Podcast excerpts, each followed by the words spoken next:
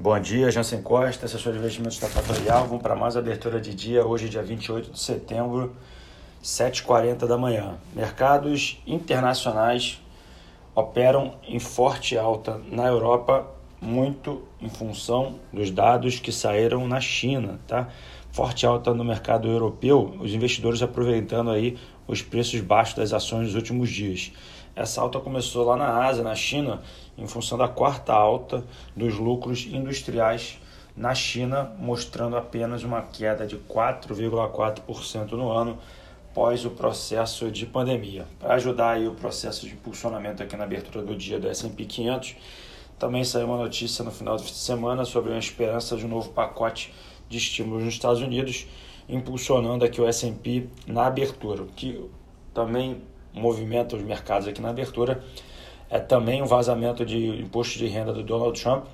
Nos últimos 10 anos, dos 15 últimos até 2016, ele teve isenção no pagamento de tributos e ele só pagou 750 dólares em 2016 e 2017. Esse problema ele pode ser explosivo, né? então a falta desse pagamento desse imposto, aliado também com não a divulgação de possíveis conflitos de interesse dele na posição que ele ocupa com a questão uh, do seu imposto de renda podem gerar algum tipo de problema. Lembrando que amanhã é o primeiro uh, debate uh, nos Estados Unidos entre Biden e Trump, tá? Então a agenda de hoje ela fica muito em função do que vai acontecer nesse primeiro debate.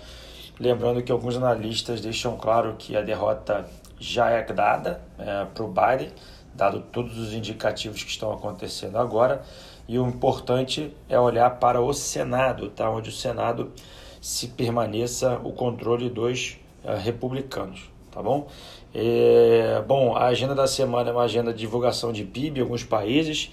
Hoje a agenda é bem curta, mas tem um discurso do, da presidente do FONC às 10h45. Lembrando que toda segunda-feira temos às 8h25 o Boletim Focus, boletim esse, resume todas as principais projeções dos economistas aqui no Brasil. O momento agora do mercado é bastante positivo, S&P 500 sobe 1,34, o VIX na casa dos 31 pontos nos Estados Unidos, a Alemanha e a Europa operam com quase 3 de alta, isso é bastante importante aqui para o horário. O dólar index perde espaço uh, frente às moedas internacionais, 0,42, porém essa, essa perda de espaço não vem aqui para os emergentes, pequena perda aqui contra o peso mexicano, 0,32%. E a Bolsa Brasileira agora cotada em dólar na abertura, é uma pequena alta de 0,14%. Vamos acompanhar para saber se esse otimismo americano, europeu e chinês chegam aqui na nossa bolsa. Um bom dia a todos, uma ótima segunda-feira e encontramos vocês mais tarde no nosso Instagram. Tchau, tchau.